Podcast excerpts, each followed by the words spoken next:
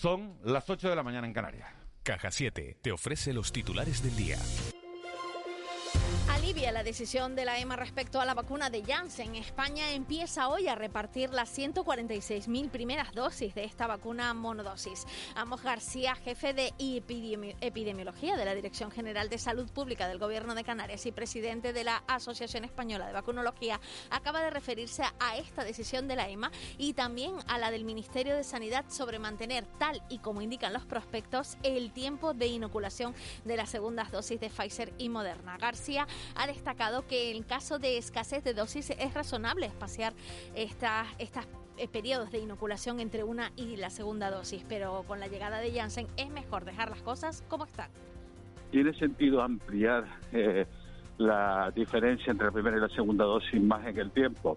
Sí, es una situación absolutamente excepcional de ausencia de, de dosis. En ese sentido, sí, pero no parece el caso en función de la llegada de la vacuna de Janssen, no parece el caso en función de la incorporación eh, masiva importante de vacunas de Pfizer. Por lo tanto, yo creo que lo razonable es dejar la cosa como estaba.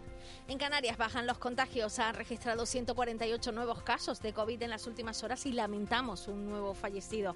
Por Islas, Tenerife suma hoy 96 casos, Gran Canaria 43, en Lanzarote 6 y, Fuerteventura suma 1 y La Palma 2. García se ha referido especialmente a la situación de Tenerife, que continúa sin bajar sus datos y cree que se debe a que la población ha bajado la guardia. Es una desescalada que se hace excesivamente rápida. Mm, yo siempre digo que conviene mantener la atención a pesar de que los casos nos vayan bajando, porque si no esto va a ser un ascensor o una montaña rusa, pues se baja la guardia, se vuelve a generar confianza, se baja la guardia y volvemos a crecer en el número de casos. Mientras se nota la mejoría en los datos, las ferias intentan volver a la normalidad. Es el caso de Atlantur 2021, feria profesional para establecimientos turísticos que arranca hoy en Expo Meloneras. Natalia Santana, directora de Infecar, ha mostrado su sorpresa ante el alto número de participantes. La feria abordará el futuro post pandemia del turismo y las medidas de seguridad sanitaria aplicadas al sector. 15 empresas y tal, y la verdad es que la sorpresa ha sido mayúscula, porque a, medida que empezamos a, bueno, nada más empezar a, comercializar los espacios, pues vinieron un montón de empresas interesadas, muchas empresas que han surgido durante esta pandemia, ¿no? ofreciendo servicios sobre todo eh, cuestiones digitales, cuestiones de innovación tecnológica, ¿no? muchas, eh, muchas microempresas que han surgido en este último año para ofrecer eh, estas novedades a los empresarios hoteleros. Es incomprensible que dos municipios de Isla Baja en Tenerife se queden habitualmente sin luz. Más de 20 cortes se suceden desde septiembre en los municipios de Buenavista del Norte y Los Silos y están generando múltiples problemas a los vecinos, empresas y administraciones. Esteban Lorenzo, concejal de Bienestar Social de Buenavista del Norte, ha explicado que el problema son las malas condiciones de la red. Endesa les ha asegurado que iniciarán las obras de acondicionamiento. Lo que nos comentan es eso, que que la red está en malas condiciones, ha habido un mal mantenimiento de la misma y, y bueno, y que ahora pues se tienen que acometer una serie de obras que van a suponer pues un desembolso importante de dinero y, y esperemos que sirva para que para que este problema de una vez por todas pues se solvente. Por su parte, la alcaldesa de Los Silos, Macarena Fuentes, ha denunciado en De la Noche al Día que la compañía Endesa tampoco compensa la falta de suministro a los vecinos y espera que finalmente se solventen estos graves problemas. A ello, eh, esta cuantía económica que puede surgir en cada recibo donde estamos tanto tiempo sin luz, al, al vecino no le repercute en quitárselo ni en bajarlo. Entonces yo creo que la lucha tiene que ser en que Endesa ya por fin eh, se ponga un poco las pilas, eh, haga esas obras bastante importantes para el municipio de Los Hilos y de Buenavista y, y regeneren esa, esas líneas. de casa con la sonrisa puesta ¿Quieres vivir la vida en plan fácil? Descubre un mundo de ventajas entrando en cajasiete.com barra en plan fácil y da el salto a Caja 7. Salta conmigo, digo salta, salta conmigo. Y nos vamos al kiosco con los titulares de la prensa. En el periódico El Día Tenerife, la COE de Tenerife abre expediente de expulsión a Jorge Marichal. Viaje al futuro es la portada de este periódico con el viaje de migrantes a la península. En Canarias 7, principio de acuerdo para la quita bancaria que da el vía libre a la salvación de JSP. La imagen es para inmigrantes rumbo a la península.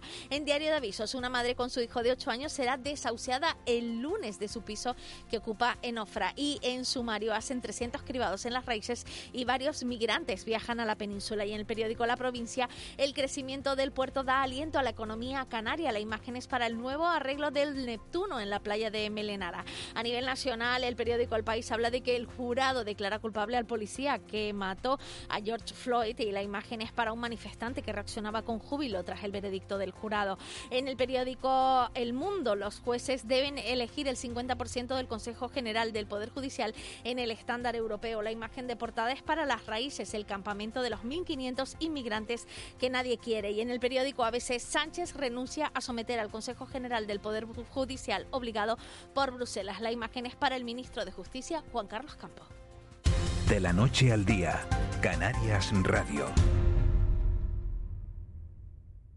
Aún estás a tiempo. Tienes hasta el 22 de abril para solicitar las ayudas directas del Gobierno de Canarias para autónomos, autónomas y pymes más afectados por la crisis de la COVID-19. Es rápido y ágil. Ya se están realizando los primeros pagos. Solicítala ya en sede.gobcam.es. Recuerda, sede.gobcam.es. Consejería de Economía, Conocimiento y Empleo del Gobierno de Canarias. Disfruta este verano como nunca unas vacaciones diferentes por naturaleza en Hotel Jardín Tesina. Relax, bienestar y diversión en un entorno seguro y sostenible. Anticípate, esta promoción no volverá. Consigue ahora tu mejor precio del verano. Solo hasta el 30 de abril. Más información jardín-tesina.com o agencias de viajes. En Cristalam tenemos la solución definitiva para el exceso de calor en edificaciones. Nuestras láminas de control solar 3M para cristal con una reducción térmica de más de un 80% y libres de mantenimiento son eficiencia energética en estado puro, sin obras, sin cambiar los vidrios, en exclusiva en Canarias, solo en Cristalam. Visítanos en cristalam.com. Aún estás a tiempo. Tienes hasta el 22 de abril para solicitar las ayudas directas del Gobierno de Canarias para autónomos, autónomas y pymes más afectados por la crisis de la COVID-19. Es rápido y ágil. Ya se están realizando los primeros pagos. Solicítala ya en sede.gobcam.es. Recuerda, sede.gobcam.es. Consejería de Economía, Conocimiento y Empleo del Gobierno de Canarias. Festival Internacional Flamenco Romí, Ciudad de la Laguna. 24 y 25 de abril en el Teatro Leal. Remedios Amaya, Jorge Pardo, desde Turquía a la estrella de la serie turca Fugitiva, Oykü Gurman. Siente el flamenco. A tu alcance.com. De la noche al día, Canarias Radio. El desayuno. 8 y 7 minutos de la mañana, tiempo ya de entrevista en de la noche al día, unos minutos que vamos a aprovechar para, para hablar de manera sosegada con, con, un hombre que tiene, que tiene tanto que contar que vamos a ver el partido que le podemos sacar en estos 20, 25 minutos. José Regidor es neurobiólogo, es catedrático de Biología Celular de la Facultad de Ciencias de la Salud y profesor honorífico de la Universidad de Las Palmas de, de Gran Canaria. En su trayectoria académica ha ejercido como profesor en la Universidad de Boston, en la Universidad de Granada, también en la Universidad de, de Copenhague, así como, como decíamos, en la Universidad de Las Palmas de Gran Canaria, de la que fue rector durante nueve años. Señor regidor, buenos días, muchísimas gracias por acompañarnos esta mañana. Buenos días, muchas gracias a ustedes por invitarme. Eh, en los últimos años ha decidido implicarse usted en lo que ha venido a llamar el, el envejecimiento saludable. Mi primera pregunta es precisamente esa. ¿Qué debemos entender como envejecimiento saludable? Bueno, debemos entender lo que la Organización Mundial de la Salud y la propia y las Naciones Unidas han establecido como un reto que eh, entre los años 2020 y 2030 tendríamos que intentar desarrollar una estrategia para conseguir que los mayores de nuestras sociedades tengan un envejecimiento saludable. Esto es un avance, es un salto cualitativo del anterior reto que era el envejecimiento activo. Pero en este ahora hemos dado un, salto que para mí, desde mi punto de vista, es muchísimo más interesante. ¿Por qué el envejecimiento saludable? Primero porque eh, la salud es fundamental y aunque estamos viviendo más, la longevidad es mayor, sin embargo, eh, la cantidad de años libres de enfermedad y de dependencia que tenemos a partir de los 65 años es muy corta. Y España, que tiene una longevidad muy elevada, es uno de los países más longevos del mundo. Hemos perdido un año, decía ayer la, la, estadística, estamos en los 83 años, ¿no? Bueno, pero... 85 las mujeres, 82 los hombres. Sí, siempre las mujeres viven un poco más que los hombres. Pero eso es lo que menos me preocupa. No me preocupa la, la, hasta, cuándo, hasta dónde llegamos. Yo creo que lo que nos debe preocupar es cómo llegamos. Y este es el reto. Y, y en estos momentos en España, precisamente el número de años libre de, de, enfermedad y de discapacidad es muy corto. Estamos por debajo de la media de los países de la OCDE. Por tanto, hay muchísimo que hacer y muchísimo que hablar. Esto, indudablemente, si hablamos del tema que a mí más me, me, me, concierne en estos momentos y en el que estoy involucrado directamente, que son las demencias, la enfermedad de Alzheimer, etcétera, etcétera, pues se podrá imaginar el peso que tiene trabajar en envejecimiento saludable considerando que para hacer el envejecimiento saludable hay que llevar una vida saludable antes de llegar a ser viejo. Claro, vamos a ir hablando de, todo eso a lo largo de, los próximos minutos. Ha dicho usted, corríjame si me equivoco, que la, que la discriminación que sufren eh, muchos mayores es, es uno de, de, los principales riesgos para, para llegar a una demencia. Y la demencia puede ser una de las causas para que no tengan oportunidades, para que no tengamos oportunidades a partir de una determinada edad. ¿Cómo se sale de ese círculo vicioso? Bueno, el círculo todavía es peor. Eh, la discriminación es en general, no, es únicamente para los mayores que tengan una, una demencia, no, no, una enfermedad de Alzheimer, etcétera. No, es en general para los mayores. Y los estudios en este sentido eh, son demoledores. Eh, muy recientemente la, la, Facultad de Salud Pública de la Universidad de Yale hizo un estudio que se publicó en el año 2020 en donde se estudiaron el efecto de la discriminación de los mayores, el edadismo, en unos 25 países del mundo. Eh, el 95%, 95,5% de los mayores eh, eh, vieron afectada negativamente, se vieron afectados negativamente por esta discriminación. Y el primer punto de discriminación era la denegación de servicios sanitarios y sociales. La segunda era la falta de oportunidades laborales. A partir de una determinada edad ya da igual lo que sepas, lo que, eh, que estés en buena forma, es, es, lo mismo, ya no te doy trabajo. Y luego ya vienen enfermedades mentales, eh, se excluye incluso a los, a, a, los, a los mayores de la investigación clínica, lo cual es una auténtica barbaridad, porque, porque fíjese que hay un montón de enfermedades de los mayores donde los mayores no son, no, no, se, no son parte de la investigación, no se, no se cuenta con ellos en la investigación.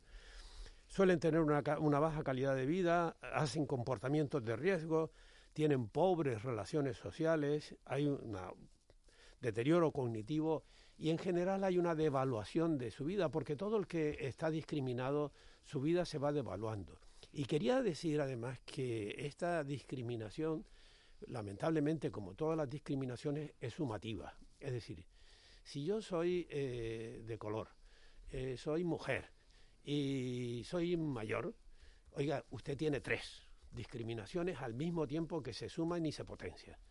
entonces, eh, en este sentido creo que es muy, muy, muy, muy importante y, yo creo que hay que intentar luchar claramente y definir claramente con, contra esta discriminación, pero la primera lucha es con las propias mayores porque en estos momentos aceptamos la discriminación. Aquello para, aquella expresión de para la edad que tienes estás estupendo, no, mire, no, para la edad que tengo no. Yo o estoy estupendo o no lo estoy, pero no para la edad. Es decir, eso quiere decir que, tiene usted medidas por edad. Claro, usted, usted ha, impartido muchas conferencias, señor regidor, sobre el papel de, la, de las personas mayores en, en la sociedad actual y siempre dice que su participación, la participación de estas personas es un derecho, pero, pero que también es una responsabilidad. Sí. ¿Cuál es esa responsabilidad? ¿Cuál es ese papel? El papel es que, eh, precisamente como, motivo del estereotipo y de la discriminación que tienen los mayores, los mayores ya consideran que no tienen que hacer nada en la sociedad, que ya, bueno, ya simplemente son pasivos dentro. Las clases pasivas, ¿no? Se llamaba así, ¿no? Eh, son pasivos. Yo creo que no, que los mayores tienen todavía la capacidad, en la mayoría de los casos, afortunadamente, de poder eh, responder, empoderarse y decir, bueno, yo sé hacer esto, sigo sabiendo hacer esto, conozco todo esto y nadie me impide poder seguir trabajando. Yo tengo un ejemplo particular que, a mí me, llama la atención porque aprecio mucho a toda esta gente, que son la cantidad de, varios miles de, de, estudiantes mayores de 55 años que están en la universidad, los cuales una parte de ellos pues yo he actuado como profesor y son una de las, de las iniciativas más eh, reconfortantes que yo he tenido como profesor. Trabajar con unas personas que quieren, simplemente quieren saber, quieren aprender para saber. Y en ese sentido eh, están completamente abiertos, no tienen ningún pudor en decir que lo que quieren es saber. Y esto, esta dedicación, este estar trabajando, el haber hecho ellos mismos una asociación que, desarrolla su propia estructura de visitas culturales, de visitas de, recreo, etcétera, etcétera, me parece que es una, un ejemplo, un ejemplo de que sí, es posible, es posible hacer cosas y es posible. Otra cuestión distinta es cuando el sistema, cuando el sistema que tenemos en estos momentos no te facilita precisamente que tú participes en qué es lo que quieren los mayores. Pero los mayores sí sabemos lo que queremos. Y en este sentido, pues tenemos que seguir luchando por defender nuestros derechos, que es algo, es algo que las Naciones Unidas, en una resolución de 2012, la 67-39, decía que quería desarrollar un instrumento jurídico internacional amplio e integral para promover y proteger los derechos y la dignidad de las personas mayores. Eh, esto mm, es sorprendente, ¿verdad? Porque uno se creía que por el hecho de ser persona, independientemente de la edad, pues tú no habías perdido la dignidad de persona ni tus derechos humanos. ¿no? Claro, hablamos muchas veces, eh, señor regidor, de, del respeto a, a, los mayores. El respeto a los mayores yo creo que no puede confundirse con cederle el asiento en una guagua, que también, aunque eso yo lo llamaría educación, sino con valorar lo que usted estaba hablando antes, que es lo que pueden aportar a la, a la sociedad. Correcto. La pregunta es, ¿respetamos más a los mayores ahora que hace 50 años? ¿Hemos avanzado en ese respeto? Yo creo que, antes puede ser que, antes hubiera un, mayor respeto, pero era un respeto social. Eh, no era un respeto social, no era un respeto en consideración del conocimiento, en consideración de la experiencia, etcétera. Pero yo creo que, que hoy en día eh, vivimos en una dinámica tan tan fuerte, tan fuerte, que, que, no pensamos que los mayores podemos aportar nada al sistema. Y me llama poderosamente la atención que en muchas de estas iniciativas que, que hay sobre envejecimiento eh, activo, porque todavía no he visto eh, el envejecimiento saludable en las iniciativas del Gobierno de Canarias, puede ser que no la haya, no la haya visto, eh, pero los mayores no hemos participado en ninguna cosa de estas, ¿no? O por lo menos muy poco. Eh, doctor Regidor, muy buenos días. Buenos días. Eh, le estaba escuchando con mucha atención, es muy interesante lo que usted dice, y sin embargo, durante las últimas semanas y días y meses, escuchamos mensajes hasta que diría que son contradictorios con su afirmación. ¿no? Por ejemplo, la, el periodo laboral hay que ampliarlo, eh, por tanto, seremos pensionistas, que, los que lleguen, los que lleguemos, me gustaría decir, más tarde. y la brecha generacional juega en contra de los jóvenes y no de los mayores. Esto usted lo ha estudiado también, lo conoce. Sí.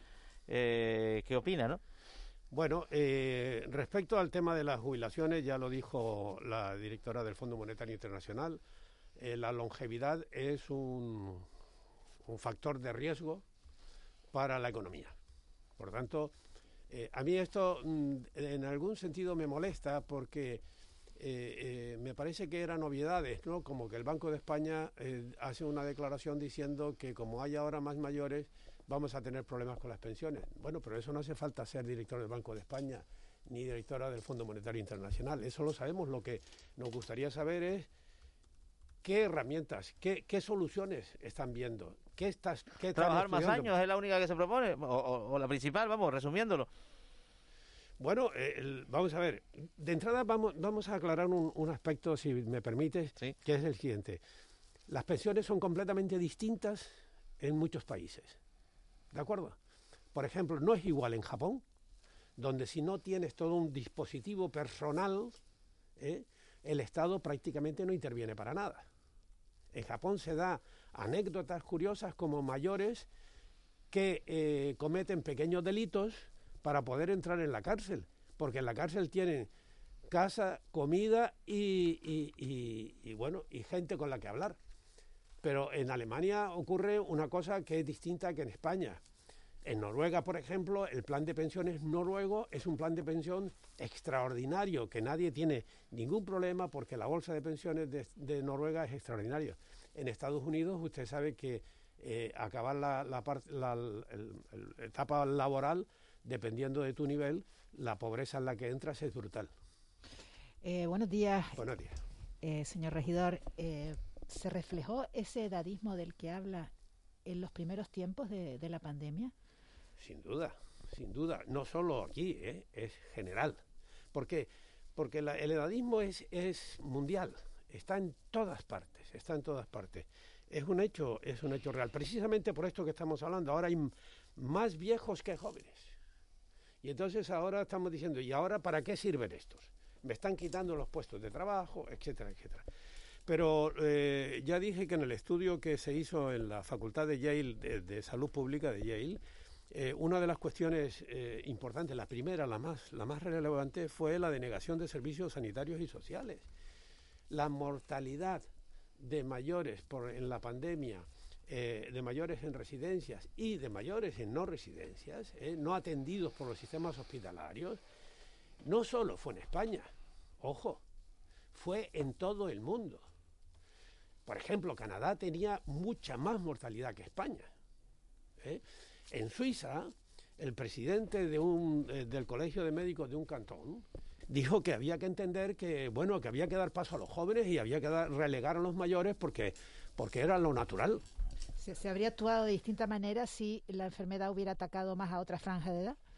¿Cree? Seguramente, pero probablemente hubiesen muerto menos si se hubiesen atendido correctamente. ¿Eh? Esta- este es el tema. Entrar en la pandemia es un asunto, un asunto distinto porque todos nos asombramos, nos asustamos. ¿Cómo es posible? No se pudo prever.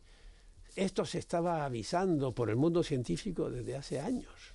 Van a venir enfermedades emergentes y van a ser zoonosis, van a ser enfermedades transmitidas por animales.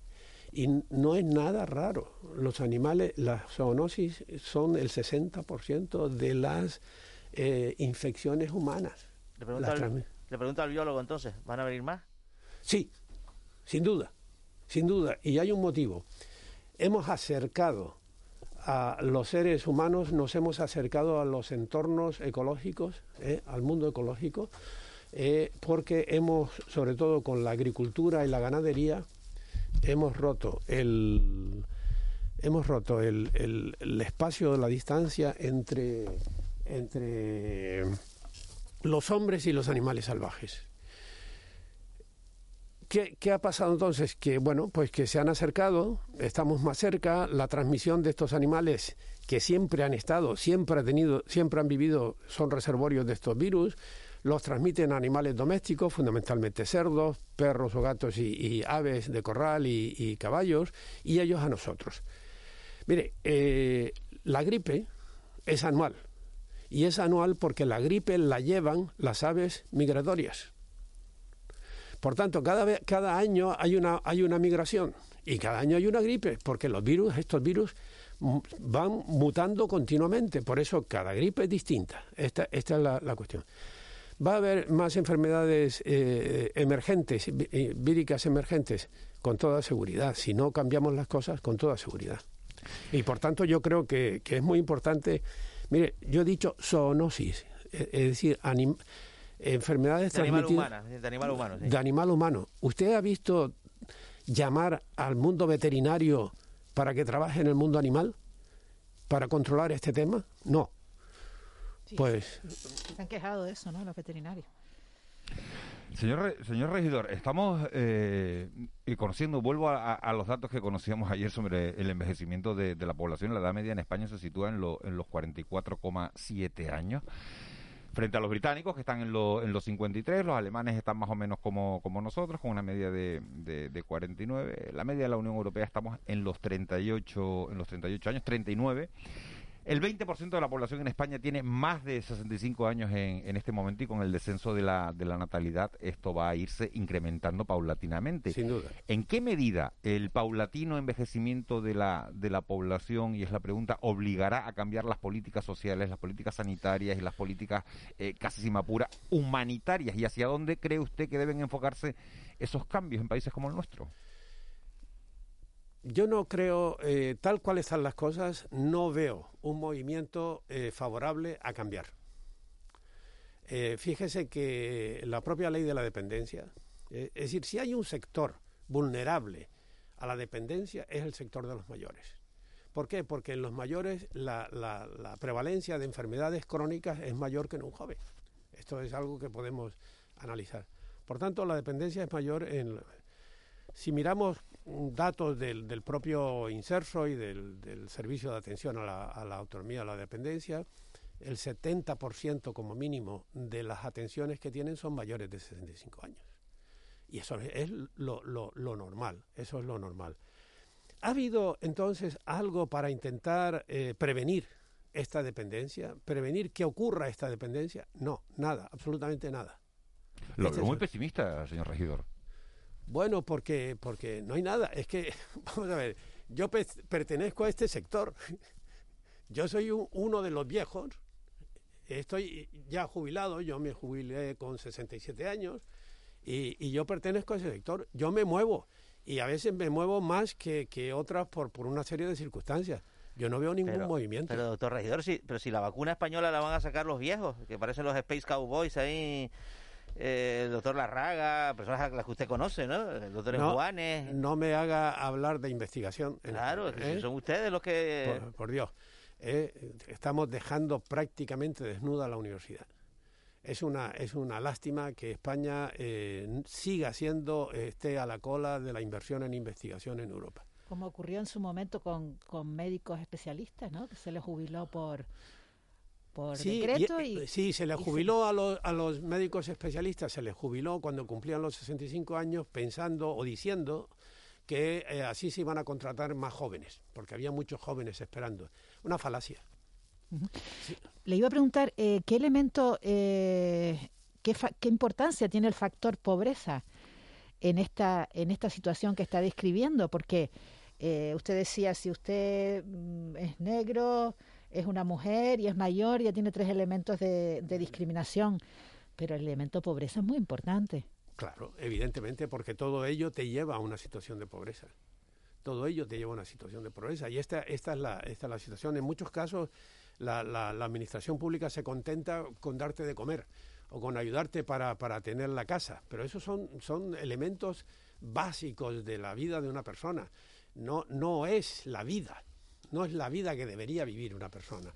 Entonces, que la pobreza en los mayores es, es, es mayor, sin duda ninguna. Sin duda ninguna. Uh -huh. Y en Canarias, eh, que tenemos un alto índice de, de, exclusión social, agravada muchísimo con esta pandemia. Claro, en muchos casos, en muchos casos es la propia sociedad la que interviene y la que apoya y la que ayuda. Porque yo hay, hay, otro, hay otro elemento en este tema que, que a mí me parece que es muy importante considerar también, que es que en todas las personas mayores con algún tipo de dependencia suelen tener lo que llamamos un cuidador, un cuidador familiar es decir, alguien de la familia que te cuida. Eh, mire, eh, muy recientemente la revista médica Lancet publicó una, una, una editorial que titulaba ¿Quién cuida a los que nos cuidan? Efectivamente, los cuidadores son personas completamente abandonadas, completamente abandonadas, que sufren, que sufren trastornos graves, en muchos momentos trastornos graves, mentales, físicos y económicos. Eh, piense, por ejemplo, que el, el, 60, como mínimo el 60% de los cuidadores son mujeres. No sé si la sorprende, pero... Muchísimo. muchísimo. No nos lo esperábamos. No lo esperábamos.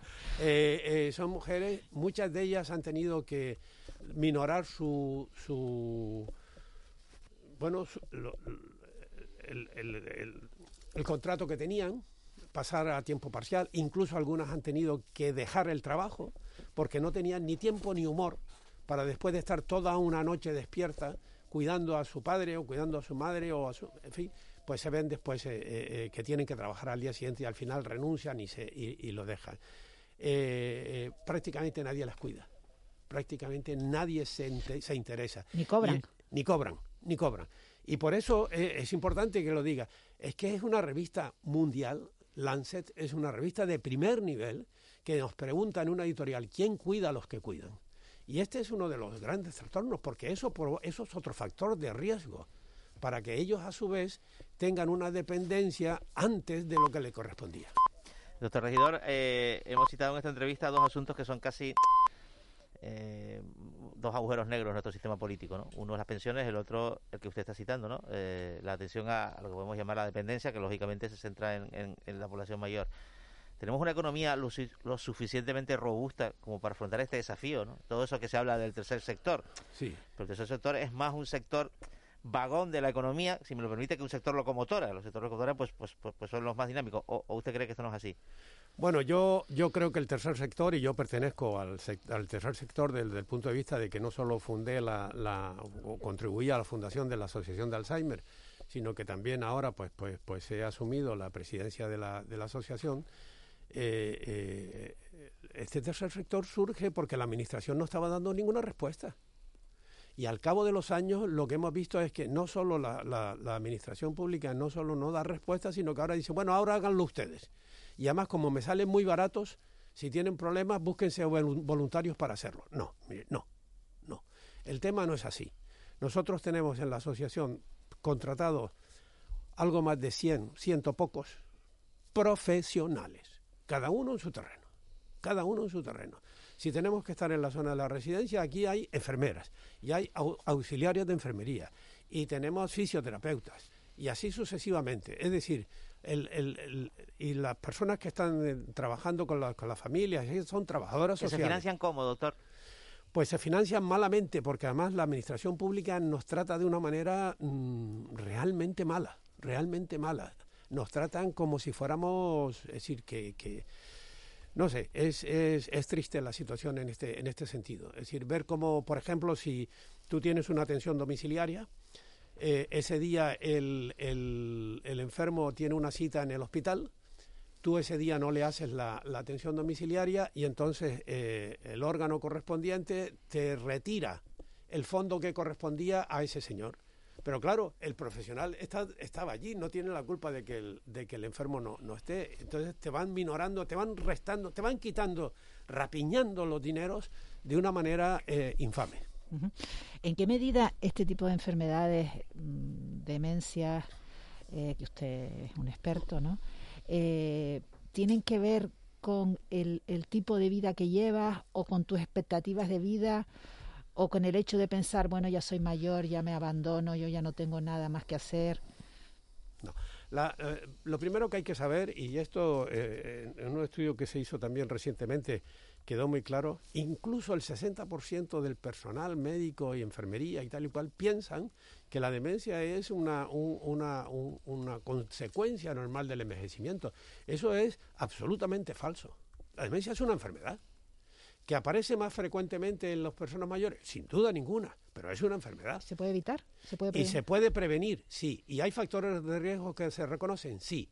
Y precisamente por eso, porque hay factores de riesgo perfectamente definidos, perfectamente definidos, es tan importante el, la década de la eh, envejecimiento saludable.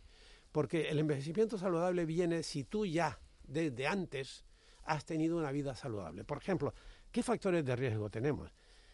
La, educación baja, es decir, las personas con baja educación tienen, una, tienen un factor de riesgo. Fumar, beber, comer mal, la obesidad, la diabetes. Fíjese que estamos hablando, el sedentarismo, la soledad. Entonces, fíjese que estamos hablando de cuestiones que podríamos decir banales. Todas ellas asociadas a la pobreza, profesor Regidor? No tanto, porque yo conozco mucha gente solitaria, eh, sedentaria, eh, obesa, diabético, hipertenso y tal, y es rico. No es tanto, ahí tanto la pobreza... el acceso a los, a los recursos sanitarios no es el mismo. No, pero el acceso a, por ejemplo, a la nutrición, sí son prácticamente lo mismo, porque la buena nutrición no es la nutrición de alto standing. Pero sí el deporte, ¿no? Por ejemplo. El, deporte, salir a la calle a caminar y a correr y eh, pasarte una hora caminando por la calle sin parar, pues eso, eso lo puede hacer cualquiera. Y cuando yo salgo, por ejemplo, por la avenida, pues salimos, mi esposa y yo salimos a caminar y nos encontramos toda clase de personas. El problema es cuántas personas no salen de ninguna manera. Profesor Regidor, estamos eh, concluyendo este, esta entrevista, pero quiero que, que, lo salude alguien que lo entiende perfectamente porque pues claro, buenos Pues porque tiene, porque tiene 94 años. Sí, señor, señor regidor, le estaba oyendo por la radio, soy el abuelo de la Gomera, buenos días, me ha encantado escucharle, coño. Oh, hombre, pues me alegro mucho. No, me ha encantado porque usted dice las cosas aquí, todo el mundo hizo tonterías. Le escuché a, a Juanma diciendo, no, que si la comía, fue lo que decía el señor regidor, Juan no, no, exactamente. Dice, lo que pasa, sale una cosa, señor regidor, hay muchas excusas, en esta tierra hay muchas excusas, ella sí. a cualquiera. No a Correcto. Caminar, Correcto. calor vamos a caminar, no es que hace frío, vamos a caminar, es que ahora hace, ahora es que ya se hizo de noche, cuando cambia la hora, es que todavía está haciendo calor, vete mal carajo. Bueno. Ahora, sí me gustaría, señor regidor, perdone que no le deje hablar, dígame, pero dígame. Emocioné. Es la parte esa que ha dicho usted de la soledad, que ha dicho usted de la soledad, sí. eso sí, ahí sí tiene razón, porque no hay nada peor que estar Hay mucho mayor solo, ¿eh? ¿Eh? Solo eso, sí. Solo. Y cuando hay dinero, no hay soledad, porque siempre los nietos van, tú le das 20 euros y ellos van. Pero No te- que no tiene eso. No te creas, abuela, no te creas que el dinero lo resuelve la soledad tampoco, ¿eh? Eh, piensen también en la cantidad de personas que han fallecido en su casa y nadie se ha enterado. Es que, que Eso es, eso es miserable, es decir, eso es de, de gente, no sé, es ¿Sabes que na- que nadie ha aprendido, nadie ha podido eh, saber qué pasaba, en fin, este tipo de historias. Señor Yo de todas maneras, no, mire, déjeme decirle una cosa, claro, sí, sí. el almogrote es bueno, es sano. Eso es calidad, pero iba a decir una cosa que se me ocurrió a mí. ¿No sería bueno que el gobierno de Canarias creara una, yo qué le digo yo, una dirección general? No le digo una consejería porque no va a eso, pero una dirección general de los mayores donde se pueda apuntar uno y pueda compartir piso con otros mayores y hacer ahí, pues yo qué sé, los guatequitos por la tarde y así entre todos. Vivir en. No, la Bueno, residencia, si no cuando, si no cuando, cuando pasemos la pandemia volvemos a hablar de los guatequitos y, y yo creo que se pueden hacer muchas cosas, pero, pero mire, eh, a veces en, este, en España en general y en Canarias en particular, la burocracia es tan brutal que nos deja hecho polvos a todos, ¿eh? Nos deja, ro- rompe prácticamente cualquier iniciativa que haga. Le mando Pero bueno, y pero- cuando la veo pasar, lo- cuando lo vea pasar con su mujer le voy a dar un saludo. oye. Venga, venga, venga. Adiós, señor regidor. este Venga, hombre. venga, hasta luego. Adiós, adiós. José Regidor, catedrático de Biología Celular de la Facultad de la Ciencia de la Salud de Las Palmas de Gran Canaria, profesor honorífico de la Universidad de Las Palmas de Gran Canaria. Muchísimas gracias por, por dedicarse a lo que se dedica, por, por intentar eh, reivindicar ese papel de las personas mayores en la sociedad actual, porque las administraciones sean mucho más conscientes y, y bueno y, y ese respeto a, a los mayores será respetarnos casi casi a nosotros mismos. Gracias por haber compartido sus reflexiones esta mañana con nosotros. Muchas gracias y decir que son los mayores los que tienen que decirnos lo que quieren hacer. Perfecto. Gracias, profesor Regidor. Buen día. Buen día. 8 y 37. Nos metemos en tiempo de tertulia, en tiempo de mentidero. De la noche al día, Canarias Radio. En Cristalam tenemos la solución definitiva para el exceso de calor en edificaciones. Nuestras láminas de control solar 3M para cristal con una reducción térmica de más de un 80% y libres de mantenimiento son eficiencia energética en estado puro, sin obras, sin cambiar los vidrios, en exclusiva en Canarias, solo en Cristalam. Visítanos en cristalam.com. Aún estás a tiempo. Tienes hasta el 22 de abril para solicitar las ayudas directas del Gobierno de Canarias para autónomos, autónomas y pymes más afectados por la crisis de la COVID-19. Es y ágil. Ya se están realizando los primeros pagos. Solicítala ya en sede.gobcam.es. Recuerda, sede.gobcam.es. Consejería de Economía, Conocimiento y Empleo del Gobierno de Canarias. Estrategia con Urban Azul 2018-2022. Programa de prevención de absentismo escolar y violencia social en los institutos de enseñanza secundaria Blas Cabrera Felipe y Playa Honda. Financiación 85% FEDER. Ejecuta Cabildo de Lanzarote a través del área de bienestar social en convenio de colaboración con la Consejería de Educación del Gobierno de Canarias. De la noche al día, Canarias Radio. El Mentidero.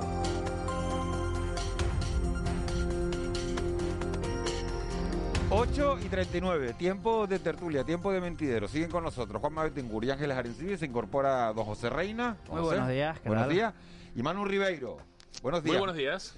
La pregunta de que siempre le hago a Manu Ribeiro, ¿dónde estás? ¿Fuerteventura, Lanzarote? Me interesa. Hoy en saberlo. Arrecife, Lanzarote. Hoy Arrecife, Lanzarote. Vamos, que, que acaba de aprobar su presupuesto, por cierto, que vi el otro día a Astrid Pérez diciendo que tenía 90 millones de euros, creo, ¿no? Un poquito menos, tiene 51 Ah, si no me falla la memoria, pero quiere pedir un crédito de 27 y ya está picando pues los 80 millones de euros prácticamente. Ah, vale, vale, vale, es que me asusté, digo, un poquito menos, ¿no? La Pero es que mitad, en la Arrecife, mitad, Arrecife tiene, la tiene deudas mitad, viejas y hay que pagar hay que pagar por un solar para un aparcamiento, un solar que está además al lado del charco de San Ginés y que no tiene ningún tipo de uso, la gente aparca ahí, pues hay que pagar por el solar pues más de 30 millones de euros. Es como a Está- precio de Manhattan. Está, está todo carísimo, porque el otro día había un informe del Cabildo que habían encargado, no me acuerdo de qué era, que era costaba 138.000 euros. Sí, el informe que se le encargó. No, el, el informe costaba 60.000. Eh, el informe a estos economistas mediáticos que salen en alguna televisión nacional pontificando. Daniel Lacalle. Eh, Miguel Sebastián y José Carlos Díez, aunque el autor real del informe es José Carlos Díez. La verdad que ¿Cuánto, sí, cuánto se pagó por el informe? 138.000 euros por 40 páginas. 60, 60.000. 60.000 euros. 60.000, sí, pero 138 era el contrato que tenía otras cuestiones también eh, de, de promoción con las aerolíneas, como si las aerolíneas no quisieran volver a Canarias, pero bueno.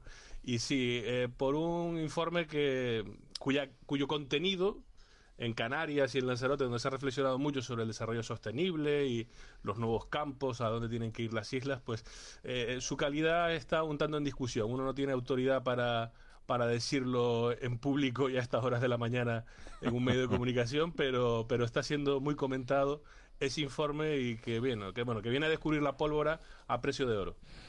Señor.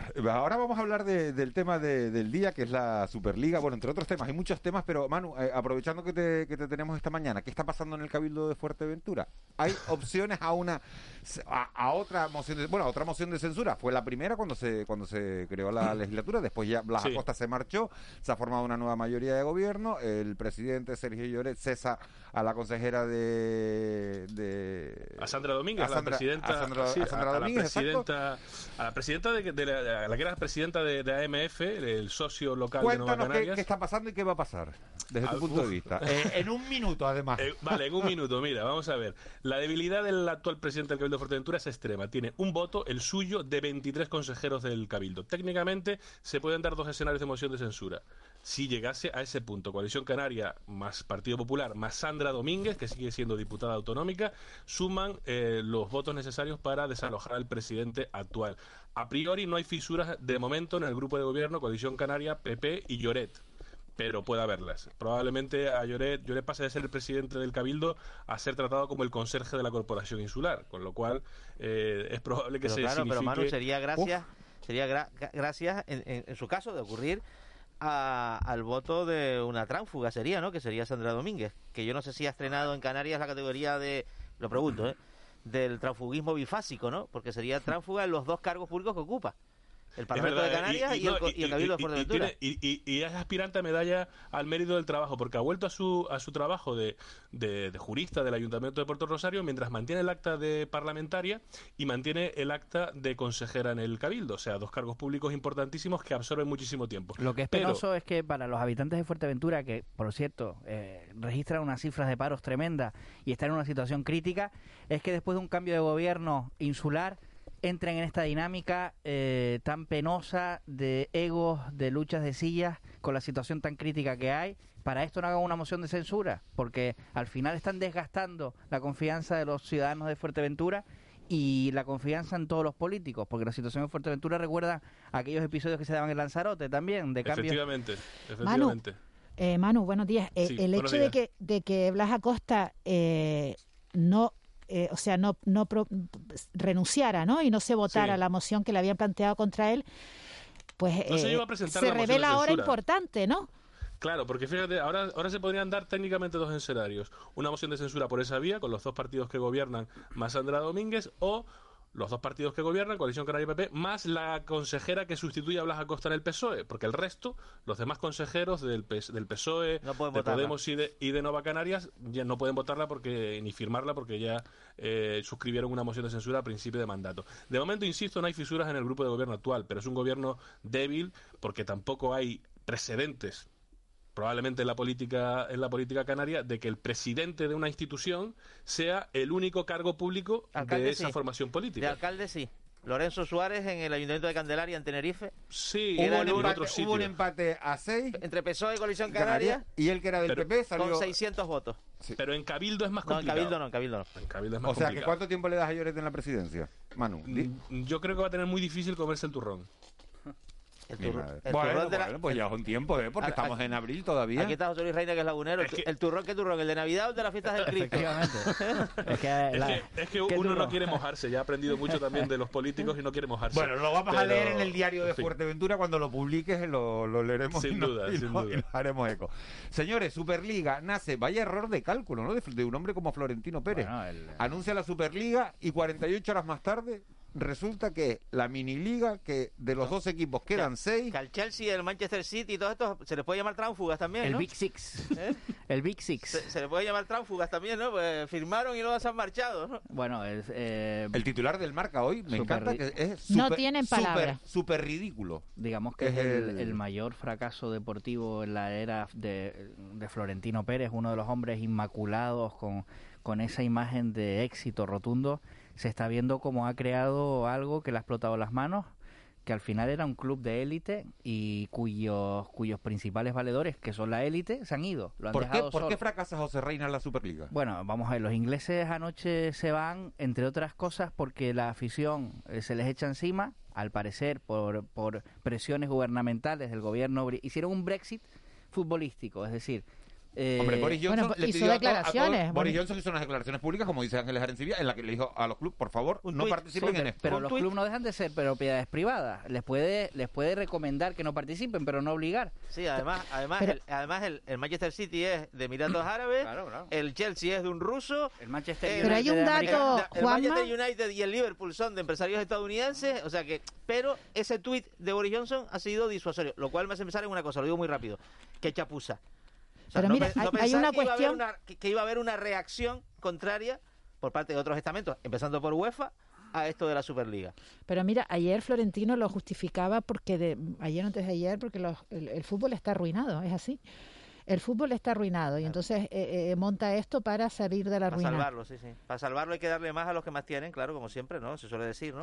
Para salvar al sector de la construcción y a las pequeñas empresas que están arruinadas, hay que darle a ACS más obras, está claro. Pero es esos grandes, pero esos grandes portaaviones, ¿no? Del fútbol eh, tienen que tener un nivel de, de, de gasto El que y, ellos y se les ha cortado los ingresos, ellos ¿no? Pero el que ellos se puede cambiar, ahí. ¿no? ¿Eh? Hay, hay una inflación y una burbuja que han generado que- los propios grandes clubes. El que Que ellos al han final son generado. víctimas de su propia ambición. Hay un artículo ayer en el periódico El País de Santiago Segurola, ¿no? Los que han, los que han generado la inflación y convertir al, al, al fútbol en un negocio financiero, donde hay una nueva especie, ¿no? Un nuevo sector de actividad económica, que son los fondos de inversión vinculados a, a, inter- a intermediarios, etcétera, pues se lo ha generado la burbuja del fútbol. Que no tiene nada que ver con el fútbol. Si entendemos que el fútbol es magia y yo creo que hay un poco un elemento un poco de cierta hipocresía. por Magia parte- y por- espectáculo. Sí, sí, pe- pero, pero si los aficionados, sin, sin, sin la magia del fútbol, que tiene que ver con que hay una cosa que se llama el Ajax, el Benfica, el Oporto, que el Barcelona puede jugar en Bielorrusia y perder, sin eso, el fútbol se convierte en un videojuego.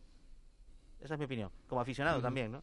Pero yo me refería a lo que a lo que decía Florentino, que no sé si eh, lo dice con un objetivo o lo que está diciendo es la verdad. Entonces estamos ante un punto de inflexión, ¿no? En este gran negocio, si esto es así, porque estamos en pandemia, afectados por la pandemia, esto va a cambiar, ¿no? Y, y además, cuando, vamos a ver, cuando se crea, cuando se anuncia la Superliga, el, el elenco de protagonistas era brutal, eran los mejores clubes del mundo que se habían adherido a una idea revolucionaria a nivel europeo. Esta es la realidad.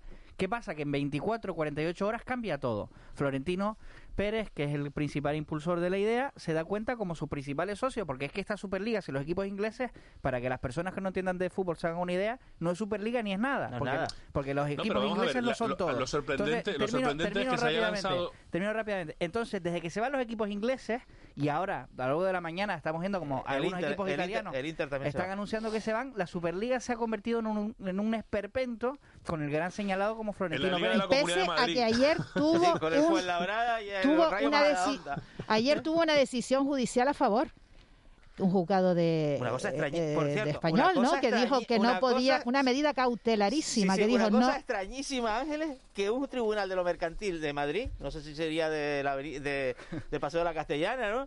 Eh, dice que no se puede poner ninguna sanción a la Superliga. Sanción que no se ha producido. Porque, porque Por la eh, Florentino, la. Florentino acudió al, jura, al, al- al juzgado y pidió, eh, aludió a, la- a una normativa de la Unión Europea relacionada con la libre competencia. Pero si no, hay- si no se ha produ- se- es que se levantó una sanción que no se ha producido.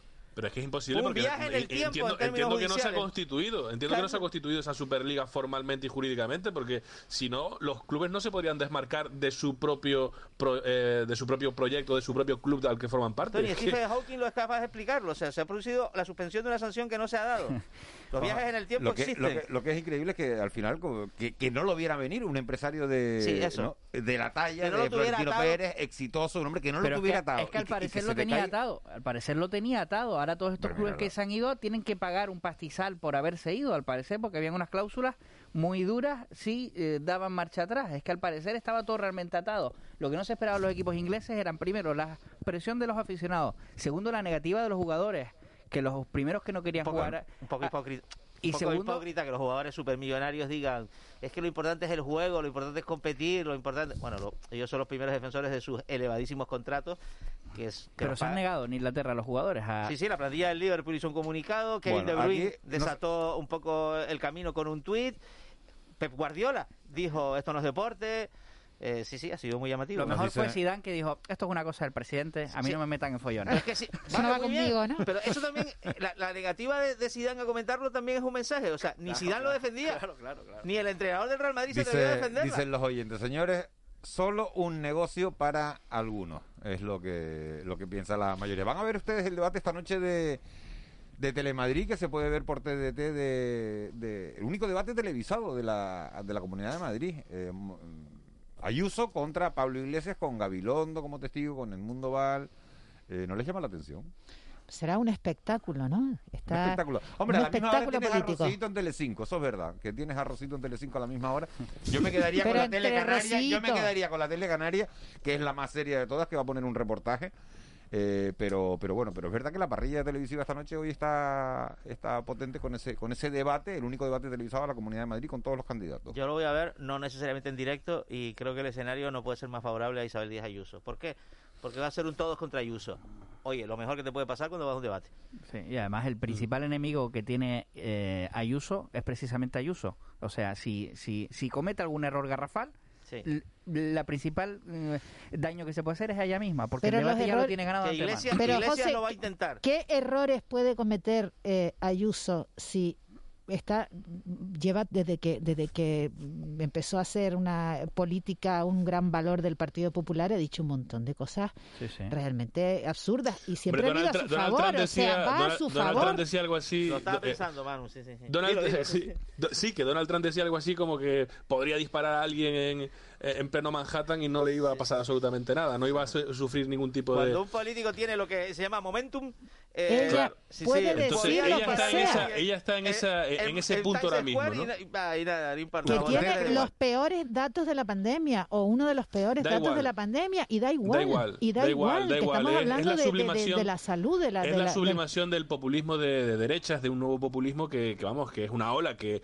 que ha estado en Estados Unidos, que ha pasado por Brasil y que ha llegado a España a través través de, primero en parte de Vox y ahora con un partido eh, habitualmente mayoritario y de constitucionalista y que representa también los valores de la alternancia en el, en el gobierno de España, pero eh, ha tirado por ahí también, por ese camino y ha conseguido un personaje político que encaja perfectamente en ese, en ese modelo que es Díaz Ayuso. Este debate y estas elecciones en general de Madrid, que son como un sucedáneo de las elecciones generales, yo creo que puede haber, en, en este punto de esta noche, puede haber dos ganadores. Uno, Pablo Iglesias, que recupere un poquito de, del terreno perdido frente a, a Más Madrid, que es realmente lamentable ver como, como un partido de, de gobierno, Podemos, lo que ha sido Podemos y, y donde nació, en Madrid, que esté dando unos mítines con, con cuatro gatos en, en unas plazas eh, y que sea eh, en ese ámbito de la izquierda alternativa, segunda opción para los madrileños, pues es realmente llamativo y, y debe hacer reflexionar mucho a, a Pablo Iglesias y a los que quedan en la que- cúpula de,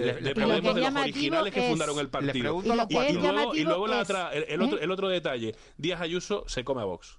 Y eso, siendo bueno para el PP, puede ser malo para Ayuso se- como aspirante a la, Si a a presidencia. dijo- Si se lo come demasiado, va, eh, vamos, va a tener el gobierno muy difícil. que ha llamado mantenido a las personas eh, que, que están en las colas de, de- para conseguir comida y, y, y- y aún así ella sigue, ella sigue su marcha triunfal, es que es, que es un, un Hay, fenómeno. hay un 600.000 fenómeno. ángeles. El otro día leíamos una, una encuesta de, de News que decía que se quedaba a cinco escaños de la mayoría absoluta Díaz Ayuso. Le damos tanta importancia, eh, lo recalco, a las elecciones de Madrid porque, porque se han comparado con unas elecciones generales, es decir, de si puede tener una extrapolación a las elecciones generales. Decía que en esa encuesta le daban eh, cinco votos, cinco escaños de diferencia con la mayoría absoluta Ayuso, pero decía también que había 660.000 personas indecisas en estos momentos, electores indecisos en la Comunidad de Madrid. Mi pregunta es, ¿un debate como el de hoy condiciona algunos votos hacia un lado o hacia el otro? ¿Tienen influencia los debates televisivos en el electorado? Poco, poco. O sea, está medido, ¿no? Poco, no va más allá del 1 o 2%, ¿no? Lo que ocurre Mm. es que a veces puede ser un poco la frontera, el umbral de que un partido se quede fuera.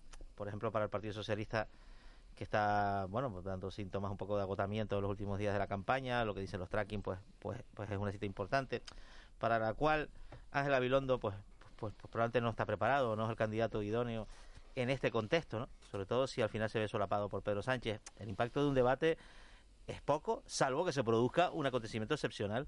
Es que Mm. Gabilondo es Pero lo sí, más pero, pero, eh, eh, opuesto. un debate un debate de estas características es eh, digamos es utilizado después para sacar los cortes los highlights eh, que se repetirán durante lo que queda de campaña los ascas eso que ahora también se utiliza tanto en, en comunicación política eh, sí, sí sirve para eso pero realmente no hay no creo que haya ningún elector que se vaya a tragar lo que dure el debate eh, y que su voto se vaya a inclinar eh, por lo que por lo que vea en el debate a lo mejor se reafirma más o descarta más a otros candidatos es pero no creo que sea Este debate es un decisivo. debate como el de los, el, como se dice, de los cuando había mítines, ¿se acuerdan cuando había mítines electorales eh, que solo iban los convencidos, ¿no? En este tipo de debates imagino que la gente lo que va es a escuchar al- al- a, a su candidato, ¿no? A ver qué bien lo hace su candidato. Hay ¿no? que ver el nivel de potencia que ha adquirido la marca Isabel Díaz Ayuso, que la guagua que lleva dice... En tiempo récord, ¿eh? Ayuso es libertad.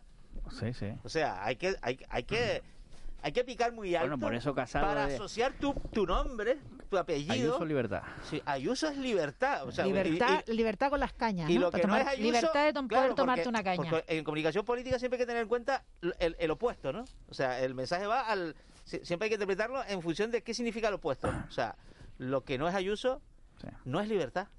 Y por eso Casado precisamente le ha dicho a todos los varones de las comunidades copien el modelo Ayuso, que es el único que no funciona o que previsiblemente le funcionará, porque aquí la, vamos a ver, todo, aquí la gran cuestión de las elecciones es Ayuso mayoría absoluta o Ayuso Vox. Parece que nadie apuesta por un- una victoria del bloque de izquierda, precisamente porque el PSOE con Gabilondo no tiene un empuje, Pablo Iglesias efectivamente no ha tenido ese impacto que él pretendía. Y más Madrid eh, No deja de ser una fuerza, no deja de ser una fuerza bisagra en un caso Pero- entonces, eh, yo yo sí considero que si Ayuso gana estas elecciones con mayoría absoluta eh, va a tener una mm, trayectoria política mm, similar a la de Esperanza Aguirre en Madrid porque sería una de las mayorías absolutas más importantes en la historia reciente de la, de la política ¿Sabes lo que pasa, española. Luis, también? Que la madrileñización de la política española es una pésima noticia para España. Porque desata las tentaciones centrífugas en el otro lado, porque la política es un juego de espejos. Y el PP, cuanto más fuerte esté en Madrid con este discurso, más débil estará en Cataluña. Y sin en el País Vasco y, en bueno, sitios. El País Vasco, por supuesto, pero sin estabilizar la política catalana, sin embridar el conflicto político catalán, la política española no conocerá la concordia ni el sosiego. Hemos empezado hem- hemos empezado en Fuerteventura, hemos pasado por Madrid y me gustaría terminar con, con- porque nos queda un minuto y medio nada más con una con una pregunta a, a los cuatro. ¿El mundo duerme más tranquilo después de que se dictara culpabilidad para el policía eh, acusado de matar a, a Floyd en Estados Unidos? Ese, eh, recordarán la imagen del policía que le ponía la, la rodilla encima de la cabeza a este ciudadano afroamericano y que, bueno, eh, en Minneapolis y que provocó protestas multitudinarias. Estaba todo el mundo pendiente y, ha sido condenado, ¿no? Lo contrario habría sido eh, in- increíble, intolerable, inasumible, porque las imágenes eh, las vimos todos, las vimos todos, las imágenes de cómo moría George Floyd. George Floyd, ¿no? Y, y, y, y, des- y también eh, estos días lo que se ha dicho es, bueno, ¿cuántos George Floyd eh, no nos hemos enterado, ¿no? Decía Biden que, que la que el- el- la discriminación, ¿no? De- de- el racismo en Estados Unidos es un tema estructural, ¿no? Todos de acuerdo. La, la violencia policial seguirá en Estados Unidos, eh, se ha hecho justicia, pero no dormiremos más tranquilos. Sentencia simbólica, importante y una gran victoria para los derechos humanos y para la población negra de Estados Unidos. Me preocupa, y creo que le preocupa a los estadounidenses más, la falta de control de armas, que ese sí que causa muertes y muertes a lo largo del año en, en Estados Unidos. Y siendo obviamente una sentencia pues eh, que, que- que da, que da justicia a lo que ha ocurrido. Manu Ribeiro, José Reina, Ángel Arecibo, Juan Betancourt. Gracias a los cuatro. Les dejamos con Víctor Hugo Pérez y las noticias de las nueve.